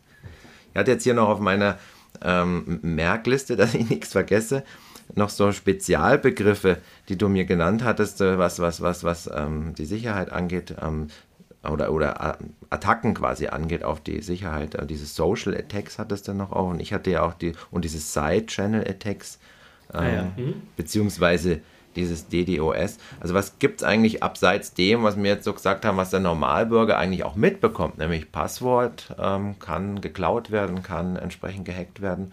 Was gibt es da abseits noch für Sachen, die wir vielleicht gar nicht so mitbekommen, aber uns durchaus auch betreffen können? Ich glaube, das ist schon so. Also Social Attacks klingt schon sehr nach dem, was mich betreffen könnte. Bei Side-Channel Attacks bin ich mir ehrlich gesagt nicht sicher, was das sein soll. Mhm, ja. Ähm, das sind sehr, sehr unterschiedliche äh, Themen. Von daher würde ich jetzt einfach Stück für Stück durchgehen. Mhm. Ähm, Social Attacks sind einfach Angriffe, die darauf basieren, dass sich keine technische, äh, kein technisches Problem ausnutzt, sondern ein menschliches Problem, nämlich dass der Mensch irgendwo Sicherheit reinbringt, äh, Unsicherheit reinbringt, Entschuldigung, Unsicherheit reinbringt. Ähm, zum Beispiel der blödste Fall ist, ähm, ich rufe an und frage, hey, kannst du mir mal das Passwort von deiner Bank geben? Und du sagst, ja, ja, gebe ich dir. Das wäre eine Social Attack. Natürlich, äh, niemand macht das so. Ähm, die, die, sind natürlich ein bisschen ausgefeilter. Ähm, ganz, ganz häufig wird eine Bedrohungskulisse aufgebaut. Also sowas wie ähm, eben der Enkeltrick in Abwandlungen auch. Ja, muss nicht der Enkel sein, kann auch der Cousin sein, ein Freund sein, was auch immer. Jemand, den du kennst, ähm, der in irgendwie einer Notsituation ist. Also zum Beispiel im Gefängnis. Ähm, Im Geschäftskontext könnte es auch sein, dass es gar nicht mal eine Notsituation ist, sondern so eine Situation wie ähm, bald ist Weihnachten und äh, ich bin der Geschäftsführer und ich will gerne meinen äh, Angestellten, zu dem du dann halt auch gehörst, eine Überraschung geben. Dafür brauche ich aber ein bisschen Geld, damit ich die besorgen kann. Ähm, also überweis mir mal hier bitte das Geld. Und ach ja, du musst es geheim halten, weil es ja eine Weihnachtsüberraschung. Und ähm, das ist genau das zweite Element, dieses Geheimhalten. Also ganz, ganz häufig bei solchen Geschichten darf man, warum auch immer, nicht mit anderen Leuten reden. Und dieses Warum auch immer ist, ist als äh, Außenstehender ganz klar, weil ähm, wenn ich sage, dass der Freund jetzt gerade im Gefängnis ist und du rufst den Freund an und der sagt, nö, nö, mir geht's gut, ich bin zu Hause, dann ist es vorbei für den Angreifer. Ja, der hat dann keine Chance mehr. Ähm, und genauso natürlich, wenn man äh, sich an die Polizei wendet, ähm, dann ist es hoffentlich auch was, wo die Polizei dann sagt, ja, äh, bitte mal hier vorsichtig sein und vielleicht auf ein paar andere Ideen kommt, wie man das überprüfen kann. Ähm, und Genau, man nutzt also hier menschliche Verhaltensweisen aus. Und häufig eben auch äh, Leute, die gutmütig sind. Ne? Also beim Enkeltrick wäre es eben die Oma, die eben ihren Enkel was Gutes tun will oder ihn unterstützen will. Das macht es sehr, sehr perfide aus meiner Sicht, weil man eben, äh, weil Leute, die inhärent, ich sag mal, ein gutes Herz haben, äh, größer gefährdet sind. Äh, wenn, wenn ich sage, nö, mir sind andere scheißegal, dann, dann bin ich da überhaupt nicht gefährdet. Ähm, oder wenn ich da sehr, mh, hm, ja, sehr strikt bin äh, und sage, ja, ich halte mich genau an Prozesse innerhalb von einer Firma und mag sein, dass jetzt der CEO wirklich vielleicht ein Weihnachtsgeschenk machen will, aber der muss halt trotzdem dem Prozess folgen. Ähm, dann ist es schwieriger, hier eine Sicherheitslücke reinzubringen. Da gibt es viele Unterarten. Ähm, also äh, Social Attacks fassen sehr viele Arten zusammen. Ähm, zum Beispiel ähm, Identitätsdiebstahl äh, würde ich auch mit rein, äh, reinfassen, ähm, weil ich ja nicht unbedingt direkt auf die Person selbst gehen muss, sondern beim Identitätsdiebstahl kann ich auch sagen, hey, ich habe hier einen tollen neuen Dienst, den kriegst du irgendwie kostenlos oder du kriegst kostenlos einen Bitcoin, also irgendwie einen Wert von 16.000, glaube ich, aktuell. Äh, aber du musst hier deinen dein Perso hochladen, weil äh, ich bin Elon Musk und ähm, ich gebe aber nicht jedem zehnmal das, sondern nur einmal und ich muss ja wissen, wer du bist. Also klingt jetzt vielleicht nicht ganz so absurd. Und ähm, nee, bei Elon Musk nicht, nee, stimmt. Genau, genau. Und das sind, das sind ja, immer so Sachen, wo man halt eine, also in Anführungszeichen gesunden Menschenverstand braucht, aber der, der gehört halt auch dazu, dass man relativ viel Wissen darüber braucht, wie Dinge funktionieren. Und das haben, hat halt nicht jeder, gerade im IT-Bereich. Ähm, damit würde ich es aber auch bei den Social Attacks belassen, weil da kann man sehr, sehr viel drüber mhm. reden. Nee, nee, nee. Aber ich glaube, das, das, nee, das ist, genau, passt schon. Mhm. Äh, Side-Channel-Attacks sind Angriffe, die ähm, die gar nicht so direkt auf das gehen, was man eigentlich ähm, will. Also zum Beispiel, ich will mich bei einem Service einloggen und ich will das Passwort davon. Ähm, dann würde man sagen, okay, ich probiere halt verschiedene Passwörter aus. Äh, oder ich probiere aus, ob der Service an sich vielleicht das nicht richtig implementiert hat. Also ich gehe auf die Software-Ebene. Ähm, was man aber manchmal auch machen kann, ist auf die Hardware-Ebene zu gehen. Also zum Beispiel, wenn ich den Computer habe, ne, du hast einen kaputten Computer, hast ihn auf eBay Kleinanzeigen verkauft und ich versuche jetzt den, äh, den zu knacken und vielleicht ähm, ja, hat da irgendwie ein abgefahrenes Sicherheitssystem da drin. Und dann beobachte ich, beobachte ich den Stromverbrauch des Computers, während ich die Passwörter eingebe. Und äh, je nachdem, ob das Passwort richtig ist oder falsch, ähm, ist der Stromverbrauch halt anders, beziehungsweise je nachdem, wie genau die Entschlüsselung halt gerade klappt. Und da bin ich sehr schnell technisch tatsächlich auch raus, also da bin ich kein Fachmann, muss ich äh, ganz klar dazu sagen. Ähm, aber man kann halt über die Beobachtung vom Stromverbrauch, die Beobachtung von der Abwärme, ähm, kann man teilweise so Sicherheitsmechanismen aushebeln. Das ist jetzt noch relativ weit weg für einen Normalverbraucher. Was aber vielleicht nicht ganz so weit weg ist, ist, ähm, ich habe eine Videokonferenz mit meinen Schülern, weil die gerade irgendwie in Corona, Homeoffice, was auch immer sind. Und ähm, dann teile ich halt meinen Bildschirm und habe jetzt eine Eingabemaske äh, und muss mich hier in mein Lehrerportal einloggen, damit ich sehe, ob die Schüler oder was die Leistung der Schüler waren. Und natürlich schalte ich dann das Bildschirmteilen aus, während ich das eingebe. Ähm, aber warum sollte ich denn meinen Ton ausschalten? Also hören die Schüler, wie man das Passwort eingibt. Das Offensichtliche, was man da schon mal mitkriegt, ist, wie viele Stellen hat das Passwort. Also man hört ja einfach, wie viele Tasten gedrückt werden. Mhm. Das ein bisschen weniger offensichtliche ist, dass die Töne auch unterschiedlich sind, je nachdem, was für Tasten man drückt. Weil die unterschiedlich weit vom Mikro weg sind, weil die Tasten größer sind, was auch immer. Und ähm, da ist es inzwischen äh, einer Forschungsgruppe gelungen, über, ich glaube, es war ein Zoom-Call, ähm, einfach mitzulesen, was die andere Person eingegeben hat. Und das ist ein Side-Channel-Attack. Also das ist ein Angriff okay. auf eine Art, die unerwartet ist. Ja, ja, also quasi von der anderen Position, ne? Also quasi genau, von, der, von genau. der Seite her, genau, ja. Oh, weia. Ja. Muss man auch erstmal draufkommen, gell? Also es ist schon sehr kreativ. Also ich glaube, wenn man hier zuhört, merkt man, wie kreativ ähm, ja, und nicht nur, ja, die Leute aus sind äh, bei Angriffen und dann gleichzeitig auch wieder wie kreativ beim Abwehren. Und natürlich versuchen Google und so weiter immer wieder einen Schritt vor den eigentlichen äh, Leuten zu sein. Gell? Deswegen hatte ich ja bei einer Frage auch aufgeschrieben mit diesen Black, Gray and White Heads. Das ist ja tatsächlich so, ja. Es gibt ja Leute, die es gut meinen und trotzdem dieses Hackerwissen haben. Ich glaube, der Chaos Computer Club ist so ein, so ein Graubereich, oder? Hätte ich mal so eingeschätzt. Die sind eher so in diesen also sind nicht nur jetzt immer so im, im, im Weißen unterwegs oder wie könnte man das beschreiben? Genau, also erstmal, um, um den Begriff zu erklären für die ja. äh, Zuhörer, die, die es vielleicht noch nie gehört haben. Ähm, da bezieht man sich auf Hacker und heute im Sprachgebrauch ist Hacker eher negativ konnotiert, ja, also eher Leute, die bösartig Dinge machen. Ähm, bösartig und illegal, meistens in Kombination. Ähm, und Hacker ist aber eher eigentlich ursprünglich ein neutraler Begriff. Also jemand, der sich halt gerne mit den Computern auseinandersetzt, sehr gerne sehr ins Detail geht, Dinge zusammen hackt, ne? also Dinge mhm. halt bastelt. Ne? Also Bastler wäre vielleicht ein äquivalenter Begriff, Bastler am Computer. Etwas aushacken. ja, das geht ja schon wieder so ja, obwohl hat, ja, hat auch ja. eine positive Konnotation. Ja, ähm, und dieses äh, Black, White und Grey, also äh, ja, sagt man tatsächlich nur auf Englisch, ich habe es noch nie auf Deutsch gehört. Ähm, also die Black Hats, das sind die Leute, die wirklich bösartig, illegal ähm, Sachen machen. Die White Hats, das sind dann eher ähm, Leute, die zum Beispiel in einem Konzern für die IT-Security zuständig sind und sagen, hey, ich kenne mich hier technisch gut aus, ich kann das zwar theoretisch auch, ne, ich könnte jetzt auch bösartig sein, aber ich bin auf Verteidigerposition. Ich versuche, meine Systeme zu verteidigen. Ne? Black Hats sind dann eher die Angreifer. Ähm, und Gray ist, ja, sind eben Grauzonen. Äh, tatsächlich würde ich den CCC dann nicht einordnen, also ich würde ihn mhm. eher im, im Whitehead-Bereich einordnen. Mhm. Ähm, ich habe darüber nachgedacht, was ein gutes Beispiel ist. Mir fällt tatsächlich nur eins ein, das ich in den letzten, weiß ich nicht, drei, vier, fünf Jahren gesehen habe, aber da gibt es sicherlich mehr.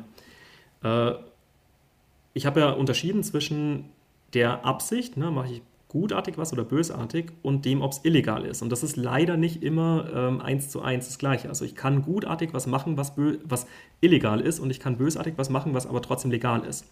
Also zum Beispiel die Cum-Ex-Geschäfte, würde ich mal sagen, ja, das war nicht explizit illegal, aber das war definitiv bösartig. Und ähm, gutartig, aber äh, illegal wäre zum Beispiel, wenn ich ähm, eine Sicherheitslücke in Routern finde. Also ich sehe, Fritzbox hat irgendwie ein großes Sicherheitsproblem und ähm, ich weiß, da gibt es aber schon einen Fix für, aber die Leute installieren den halt einfach nicht. Die machen das nicht.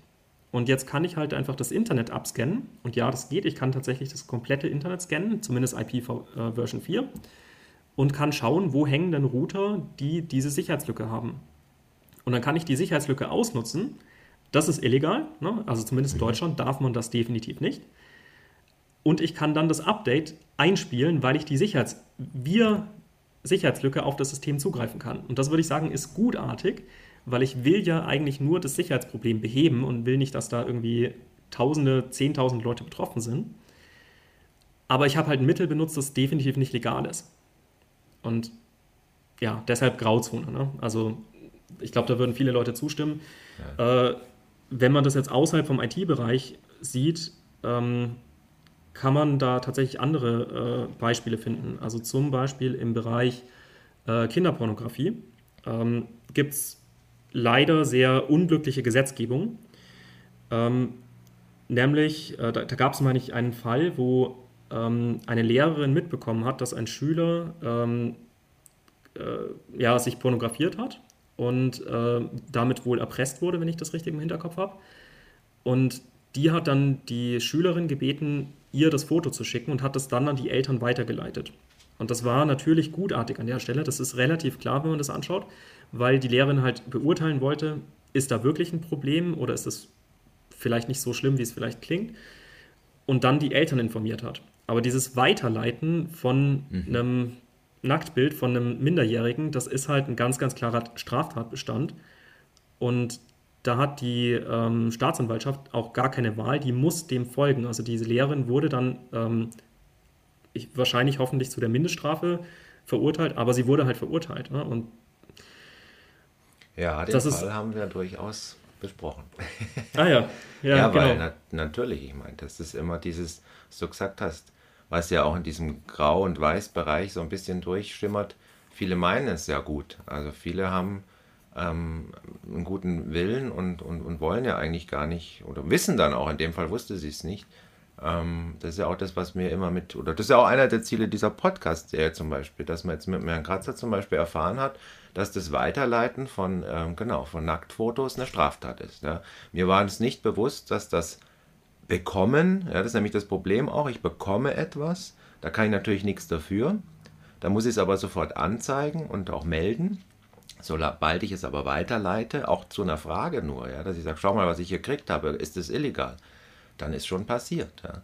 Und dass das so krass ist, hat ja selbst die Richter überrascht. Ja. Also die Richter haben ja selber dann gesagt, da muss, mir, muss man etwas ändern, weil wir wollen diese Frau eigentlich gar nicht verurteilen. Also er, er, hat gesagt, soweit ich das jetzt, ich habe das nicht im, im, Kopf, also nicht jetzt Originalzitat, aber so, so, so grob, kein Richter wollte das. Aber ja. Gesetz ist Gesetz und er kann gar nicht anders. Und das ist dann schon ein ganz krasser Fall. Also das habe ich so auch noch nie erlebt. Ja, also wenn sich jemand dafür interessiert, da kann ich einen weiteren Podcast empfehlen. Äh, der heißt Die Lage der Nation, wird von einem Journalisten und einem mhm. Juristen betrieben. Und ähm, die beleuchten dieses Thema, ich glaube, ungefähr eine Stunde lang, wo ah, sie mhm. über verschiedene Aspekte davon reden und halt auch sagen, wie das überhaupt zustande kam, dass, dass man mhm. so ein Problem hat. Ähm, und was man jetzt versucht, um das äh, zu lösen. Also da gibt es nämlich auch verschiedene Ansätze, wie man das lösen kann. Und äh, ja, ist sehr, sehr hörenswert. Fand ich auch sehr spannend. Hätte ich auch so mit nicht gerechnet. Also, das, das ist aus meiner Sicht immer so das Bittere, wenn Leute sich gutartig verhalten wollen und dann ähm, tatsächlich was halt machen, was illegal ist. Ja. Machen das eigentlich jetzt dann auch Anbieter, wie bei der Fritzbox zum Beispiel, wenn die merken, dass viele ihr Auto-Update quasi ausgeschaltet haben, aber es gibt wirklich eine, eine hochgradige Sicherheitslücke, dass sie da eine Zwangsinstallation dann ähm, aktivieren? Das wäre ja dann auch wieder so ein Mittelding zwischen gut gemeint, aber eigentlich habe ich sie absichtlich deaktiviert, manche nicht, die haben es vergessen und, und jetzt sind wir so zwischendrin irgendwie, gell? Ja, also bei einer Firma wird mich das sehr überraschen, ähm, einfach weil die Firma sich selbst oder wenn es äh, irgendwie gesellschaftlich oder eine Aktienfirma ist, dann muss ja auch die Anleger dann schützen. Also ähm, von daher ist es sogar verständlich, wenn, wenn die Firma da sehr bewusst versucht, auf dem, dem weißen Pfad zu bleiben. ähm, aber ja, es ist eine schwierige Situation und ähm, vor allem die einzige Option für die Firma, legal das zu machen, wäre eigentlich eine große, entweder eine Rückrufaktion ähm, oder eine große Publicity-Aktion. Und welche Firma macht das gerne? Also wer stellt sich selbst gerne an den Pranger und sagt, ja, hier habe ich was gemacht, das war aber echt nicht gut. Und da sehe ich halt eher die große Politik ähm, in der Verantwortung, ähm, dass man halt sagt, ja, wir müssen unser Bewusstsein für Sicherheit ändern. Ähm, zum Beispiel eben was überhaupt das Bereitstellen von, äh, von Updates angeht. Also dass man als Kunde sagen kann, ja, ich habe hier dieses äh, Gerät gekauft und ich erwarte nicht nur, dass es funktioniert, sondern ich erwarte auch, dass Sicherheitslücken behoben werden. Ähm, weil der Anbieter natürlich auch irgendwann sagt, ja gut, ähm, also du hast es jetzt irgendwie vor, vor einem Jahr zwar gekauft, aber wir haben das irgendwie vor drei Jahren rausgebracht und irgendwann wollen wir halt nicht mehr unseren, äh, unseren Dreck äh, hinter der Haustür wegkehren. Ähm, und das geht eigentlich nur über gesetzliche Vorgaben. Und äh, das andere ist halt auch, wie bewertet man überhaupt Sicherheitsprobleme? also äh, konkret mit diesem Tele äh, Telekom-Anbieter, ähm, da kann man natürlich auch sagen, okay, es ist kein Schaden entstanden. In dem Sinne ist es relativ uninteressant. Aber man kann es halt auch unter dem Gesichtspunkt des potenziellen Schadens sehen. Und potenziell wäre das halt schon äh, eine echt kritische Geschichte gewesen. Und eigentlich hatten die nur Glück. Naja, natürlich.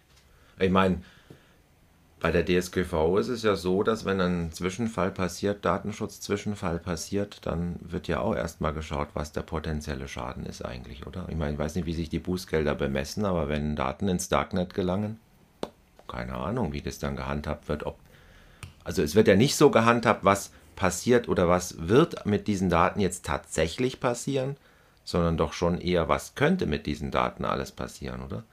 Also so habe ich es verstanden, aber ich bin jetzt nicht so tief drin, was das angeht, aber. Ja, da bin ich auch kein, äh, kein Fachmann. Ähm, allerdings glaube ich, ist es sehr tief in uns verwurzelt, dass wir halt eher den tatsächlichen Schaden anschauen Mhm. als potenziellen Schaden. Weil da muss man halt auch sehr kreativ sein, um potenziellen Schaden zu machen. Und irgendwo muss man dann vielleicht auch eine, eine sinnvolle Grenze ziehen. Ähm, weil das kann man natürlich beliebig weit fortsetzen. Ne? Also man kann jetzt sagen, okay, also in dem Fall wurden keine Passwörter geleakt, weil ich habe ja die Domain gekauft und verhindert, dass es passiert. Ähm, aber es hätten ja welche geleakt werden können und dann hätten die ja auch ähm, die Nutzer sich schlecht verhalten können und zum Beispiel ihre Bankaccount teilen können und dann hätten sie ihr Haus verlieren können. Also, hm, ist schwierig zu beurteilen. Also da, Ja, ja. da mache ich äh, tatsächlich niemanden Vorwurf, aber ich würde halt sagen, als Gesellschaft müssen wir eher darauf hin, dass wir sagen, ja, der potenzielle Schaden davon war relativ hoch und weniger jetzt auf Verurteilung an der Stelle, wobei es wahrscheinlich anders schwer wird, Änderungen zu kriegen, ähm, sondern mehr darauf, dass ähm, gesagt wird, was wir jetzt anders machen. Wie verhindern wir in Zukunft, dass sowas nochmal passiert? Warum ist das passiert? Und wie verhindern wir es in Zukunft? Ähm, Im Tech-Bereich nennen wir das Ganze ein Postmortem. Also ähm, nachdem das Kind in den Brunnen gefallen ist, machen wir eine emotionsfreie Analyse davon, was genau passiert ist. Wir schreiben eine Timeline auf, ähm, sagen, wie groß der Schaden genau war, wenn man das irgendwie beziffern kann, äh, beziehungsweise beschreiben kann. Sagen, wie der genau entstanden ist, also was hat dazu geführt. Ähm, wie haben wir den entdeckt? Wie hätten wir den früher entdecken können? Ähm, wie hätten wir verhindern können, dass es überhaupt passiert? Also da, da hängt ziemlich viel dran und das ist kein Fingerpointing an der Stelle, sondern das ist einfach eine Frage, wie verbessern wir unsere internen Prozesse? Und sowas wünsche ich mir halt bei solchen Vor Vorfällen und gerne halt auch öffentlich, ne? weil Ja, als Kunde will ich halt auch wissen, wie wird eigentlich da mit meinen Daten umgegangen. Und dann ja, so, so ein bisschen wie mit ähm, Sauberkeit von Restaurants. Ne? Die sind ja auch ähm, öffentlich. Also wenn, wenn Restaurants geprüft werden, da gibt es äh, Frag den Staat, äh, hat da, glaube ich, eine Website aufgesetzt. Und ähm, da kann man dann nachschauen, wie der Dönerladen um die Ecke vielleicht bewertet wurde. Oder ja, und erhöht so vielleicht halt ein bisschen den, den Druck, ähm, das tatsächlich gut zu machen. Naja, wenn ich eine Firma wäre, wie jetzt zum Beispiel die, die ja zumindest anerkannt, auch finanziell, dass mich jemand vor so einem größeren Schaden bewahrt hat. Und das muss man halt auch, glaube ich, als Firma auch generell irgendwie so handhaben, oder? Dass man sagt, also wenn, ich glaube bei Google oder bei Apple zumindest war das ja mal eine Zeit lang so, dass die gesagt haben, wenn man einen bestimmten Sicherheitsbereich knackt, dann kriegt man den und den Betrag. Also es war in den Social Medien, ging das so rum, so mehr als Spaß vielleicht auch, aber ich finde, da ist schon was dran, oder? Wenn man das sagt, generell so große Unternehmen, wenn ihr uns auf Sicherheitslücken aufmerksam macht, dann steht da ein großer Geldbetrag dahinter. Das würde jetzt zumindest mal Leute, die sich auskennen, dazu motivieren, ähm, ja, vielleicht da in der Richtung mal zu schauen. Wobei so große Unternehmen ja auch Top-Leute haben, aber auch kleinere Unternehmen, dass die dann sagen, okay, also generell gilt, wer Sicherheitslücken aufspürt, kann entsprechend auch eine Art Finderlohn einfordern. Also das wäre für mich zum Beispiel so eine Lösung, wo man sagt, naja, wenn auch vielleicht von staatlicher Sicht, weiß ich nicht, ob das möglich ist, aber dann zumindest von der Firma quasi nachweislich ein Finderlohn in 10% des potenziellen Schadens oder sowas. Also mhm. das wäre ja möglich, dass man sagt, okay, da gibt es ja. Also Wie auch immer das umgesetzt werden können, um Gottes Willen, keine Ahnung. aber es muss ja Motivation da sein. Weißt du, ist ja klar, dass nicht jeder da seine Freizeit veropfert, der ein bisschen Ahnung hat, um etliche Sicherheitslücken abzuklopfen oder wie du, der dann sagt, ah, schau an, da fällt mir was auf. Ich sichere mir jetzt auch noch die Domain auf Privatkosten, äh, damit kein Schaden entsteht. Das ist ja dann schon äh, sehr altruistisch, aber machen die. Naja, ich meine, ich bin ja auch bei dem Anbieter, also ich habe da auch ein Interesse ja, gut, dran, aber ähm, ja, ähm, es ist schwierig, da äh, gesetzliche Vorgaben zu machen, weil ähm, Sicherheitslücken nicht immer ganz eindeutig äh, bewertbar sind. Ähm, es gibt, ist definitiv eine Mentalitätsfrage, also auf Firmensicht. Äh, da muss ich mir halt überlegen, wie gehe ich mit, mit ähm, Lücken um. Und der eine Aspekt, der sicherlich bei jeder Firma auch mit dabei ist, ist ein Gesichtsverlust. Also ich will halt als sicher wahrgenommen werden. Und dementsprechend habe ich nicht unbedingt ein Interesse daran, dass Lücken bekannt werden, ähm, selbst wenn sie vorhanden sind. Und selbst wenn, wenn es mir hilft, die Lücken zu schließen, habe ich als Firma gegebenenfalls Interesse daran, die geheim zu halten. Und ähm, dementsprechend kann ich das durchaus nachvollziehen, wenn eine Firma eher dann mit einem Anwalt vorgeht gegen die Person, die eine Lücke meldet. Und das ist halt richtig bitter. Ähm, die großen amerikanischen Konzerne, also äh, Google, Facebook, Microsoft, ähm, die haben alle so, es nennt sich Bounty-Programme, ähm, also wo sie sagen, okay, wir haben bestimmte Kategorien von Sicherheitslücken äh, in bestimmten Produkten. Na, Google hat ja wesentlich mehr als dieses eine Produkt, also Google Suche, äh, Advertisements, äh, YouTube, Google Mail, also das ist eine riesige Bandbreite. Und die sagen halt, okay, äh, in bestimmten Produkten, bestimmte Kategorien von Sicherheitslücken sind uns so viel wert. Ähm, das kann man machen. Ähm, dann muss man aber halt auch schauen, wie bewerte ich das allgemein. Und dann kommen vielleicht viele Leute mit Dingen, die eigentlich gar keine Sicherheitslücke sind oder zumindest keine kritische. Und die denken dann, ja, das ist eine kritische und man bewertet das anders und dann hat man irgendwie so ein, ja, an, an der Stelle so ein, so ein blödes, äh, eine blöde Situation. Ähm, bei meiner Firma haben wir das, wir haben kein offizielles Bounty-Programm, aber wir haben zumindest einen Sicherheitsbeauftragten äh, oder eine E-Mail, die man kontaktieren kann.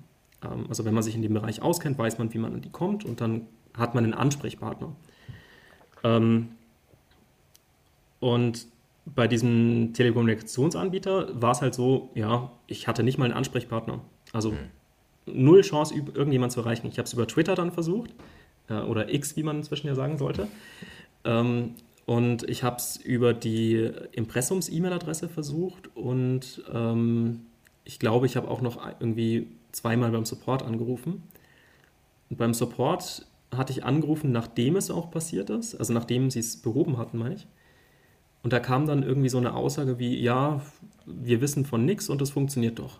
Und ja, ich, ich glaube der Person im Support schon, dass es so ist, ne? aber, also dass sie von nichts weiß, aber heißt halt nicht, dass es nicht vorhanden war. Naja, also da hat es halt beim Datenschutz dann doch ein, ein mehr es mehr passiert, weil es hat ja quasi verpflichtend immer einen Datenschutzbeauftragten in jeder Firma, wo der auch bekannt ist, ne, der auch quasi nach außen bekannt ist. So ja, aber gerade bei so großen machen, ne? Firmen ne? ist es sehr, sehr schwierig, diese mhm. ähm, tatsächlich an die Hand zu kriegen. Nee, ähm, das glaube ich. Also ich habe den bayerischen Datenschutzbeauftragten, glaube ich, äh, angeschrieben und der hat tatsächlich auch reagiert, aber in, der, äh, in dem Brief, den ich dann bekommen habe, ähm, stand dann auch drin sowas wie, ja, anscheinend ist das Problem schon behoben. Also ich bin mal gespannt, ob da noch mehr passiert. Naja, wenn, dann muss die Firma sich selbst ja irgendwie anzeigen oder irgendwie, oder, oder an Datenschutzpannen müssen ja dann quasi irgendwie unter Selbstanzeige, ich weiß nicht genau, wie das passiert, aber an der Schule muss es, muss es dann von der Schule halt auch veröffentlicht oder zumindest angezeigt werden, dass da eine Hm. Datenschutzpanne passiert ist, wenn eine passieren sollte. Die Genau, Frage, inwiefern das die Firma gemacht hat oder nicht, oder die wird halt sagen, es ist nichts passiert, aber letztendlich kann ich auch gar nicht nachvollziehen, was passiert ist vorher, weil ich habe ja keine Aufzeichnungen darüber. Ne? Also es ist einfach jetzt hier schwierig in dem Fall, glaube ich, da Definitiv. Ja. Ja, auf jeden Fall. Also es ist schwierig auch für den Datenschutzbeauftragten. Ja. Ähm, der, der ist leider im Prinzip auf, ähm, ja, auf Whistleblower an der Stelle angewiesen.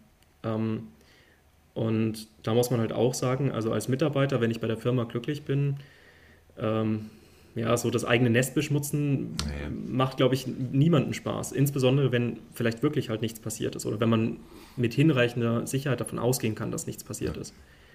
Ähm, was anderes ist es natürlich, wenn, wenn tatsächlich äh, Dinge abliefen, die illegal sind oder wo ganz bewusst irgendwie ähm, Sicherheitslücken in Kauf genommen wurden, die ganz klar kritisch sind. Ne? Sowas passiert ja bestimmt auch. Ähm, aber vieles ist halt eher in, in diesem Grauzonenbereich, wo man sagt, naja, ist eigentlich nichts passiert und ja, soll man das jetzt melden oder nicht? Also das, das ist ganz, ganz klar eine schwierige Situation. Ja. ja, es ist nicht immer so eindeutig. Ne? Also, wie gesagt, es gibt ja immer diese eindeutigen Geschichten. Daten wurden geklaut, wie viele, von wem, wo sind sie jetzt gelandet, fertig. Dann weiß man genau, wie es zu bewerten ist. Aber bei sowas, wo man ja gar keine Aufzeichnungen mehr drüber hat, ist natürlich übel. Ja. Ja, ich wäre also mit meiner äh, Liste, die da doch sehr umfangreich war, durch. möchte jetzt schon mal mich sofort gleich hier bedanken für, also für die, für die, wie viel sind wir jetzt hier? Oh boy, sind wir fast anderthalb Stunden, gell? Krass. Oh, ja. Ja. Die Zeit ist echt verflogen. Also hat Wahnsinn, ne? ja. Vielen Ja, Dank für die ich- Einladung. Ich muss auch ehrlich sagen, ich, hab, ich höre ja nicht immer genauso zu, gerade wenn es um, um Fragen geht, wo ich schon die Antwort kenne, weil ich viele Podcasts zu den einzelnen Gästen vielleicht schon gehört habe. Aber hier war es wirklich so, dass man jetzt wirklich aufmerksam zugehört hat. Und das ist auch eine deiner Stärken schon gewesen. Ich darf vielleicht sagen, du warst ja bei uns an der Schule und ich, wir kennen uns ja auch schon. Und es war immer eine deiner Stärken, Sachen auch zu erklären, schon, schon damals. Und es ist immer noch so. Also kann, Ja, freut mich zu hören. Also ich, ich mache da auch sehr, sehr gerne ähm, Dinge. Also ich habe auch einen Blog und ähm, mache auch in der eigenen Firma recht viel in Richtung ähm, Teilen von Wissen. Also es macht mir einfach Spaß, äh, sowas zu Ja. erklären.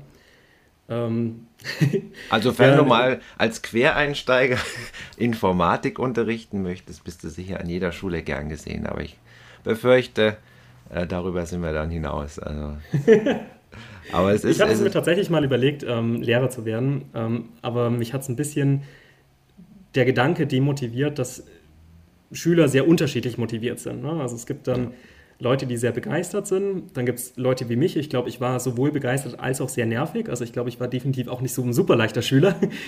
ähm, und ja, dann habe ich mir eine Zeit lang überlegt, ob ich eine Professur äh, mache, also einen Lehrstuhlversuch zu bekommen oder zumindest einen Doktortitel und dann eben in die Lehre zu gehen an der Uni, Ja. wo die Chance dann doch höher ist, dass man Leute hat, die wirklich Ja. Interesse haben. ja, stimmt. Ähm, das habe ich aber dann aufgegeben, weil ich äh, gesagt habe, ja, ähm, als Professor ist man doch für mehr zuständig, als ich ursprünglich gedacht habe. Also so als Schüler macht man sich da ein falsches Bild, glaube ich. Ähm, Professoren sind nicht unbedingt so ähm, konkret in der Forschung drin oder konkret in der Lehre drin, sondern da läuft sehr, sehr viel über die Doktoranden. Hm, ja, stimmt, Und ja. die sind auch organisatorisch für sehr, sehr viele Sachen zuständig. Also die, die haben ja äh, einen, einen großen Wasserkopf an anderen Aufgaben und das hat mich dann abgeschreckt. ja, und ich vermute, als Lehrer ist es tatsächlich auch ähnlich, ne? mit, mit Beurteilung, was Schüler Ja. angeht. Ja, klar. Also es ist, es wird mehr und mehr, werden mehr Aufgaben, also kommen immer mehr Aufgaben einfach dazu, die mit dem üblichen Berufsbild eigentlich nichts mehr zu tun haben. Und man gar nicht mehr so die Zeit hat für die Sachen, die man eigentlich gerne machen würde, nämlich wirklich sich mal hinzusetzen und zu sagen, so jetzt überlege ich mir zu dem Thema wirklich mal was Cooles. Das Mhm. wird mich aber eine Stunde, mindestens eine Stunde oder vielleicht zwei Stunden Arbeit kosten. Da müsste ich heute wieder bis 10 ran, das möchte ich nicht. Und dann, weil ich muss noch dieses, ich muss noch jenes und, und, und so weiter. Also es ist viel, viel, viel Papierkram und Zeug. Kann man sich als, also muss man wirklich mitmachen, dass man mal sieht, wie, wie sich das gewandelt hat. Wahrscheinlich auch der Wandel selber einem auch nicht so bewusst ist, wenn man neuer Kollege ist oder neue Kollegin. Aber bei mir ja schon extrem und ich bin ja erst seit 16 Jahren oder so dabei und andere, die jetzt schon 30 Jahre dabei sind, die werden sich denken, es hat also von um 180 Grad sich gedreht. Das ist schon krass. Und könnte man auch denken, dass das in der Uni natürlich äh, auch Einzug hält. Mehr und mehr Zeug, was nebenher läuft. Und ja, so das, die, das Idealbild, ähm, ich, ich, ich, ich habe wirklich die Zeit, auch meine Schüler für was zu begeistern. Kaum. Also kaum. Ja, und das ist halt auch das, was sich ändern muss. Also wahrscheinlich auch in der Uni. Dass man sagt, man braucht einfach dann auch wieder mehr Freiräume, um mit den Studenten konkret äh, Sachen machen zu können, die halt auch zeitaufwendig sind, aber dafür muss ich dann halt auch die Möglichkeiten haben. Nee, das wäre auch wirklich, ich, ich, ich will den Lehrer, man ist über jeden Experten und über jeden Engagierten und der das Talent hat, Leuten was zu erklären, ja froh. Aber ich habe mir damals schon gedacht, das wäre wirklich Verschwendung.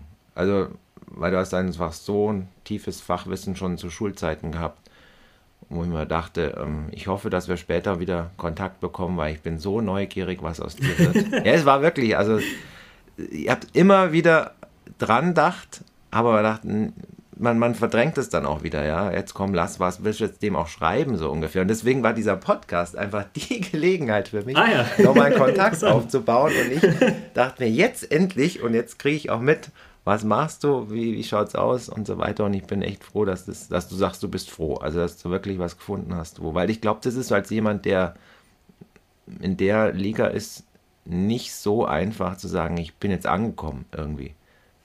Ich, man, man, man sieht, wo könnte man noch hin oder ich weiß nicht. Wie, ich habe ja gesagt, bei mir ist es dann relativ schnell abgeschlossen gewesen. Gesagt, das ist einfach ein Lehrer, ist die Karriere und so ist sie halt. Aber ich glaube, wenn man so ein gewisses Potenzial hat und, und, und im IT-Bereich sagt man immer, da ist es ja, geht es ja in die Sterne. Also da geht es ist ja oben offen. ja oben offen.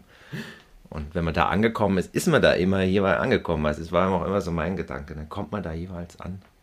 Bei manchen sieht man, die kommen irgendwie nie an. Ne? So ein Musk oder so, weißt du, die, so richtig verrückte Leute, die kommen irgendwie nie an. Die, die, die gehen immer weiter hoch, immer noch, brauchen noch eine Herausforderung, noch ein Projekt, noch eine Firma, noch eins, noch eins, noch eins.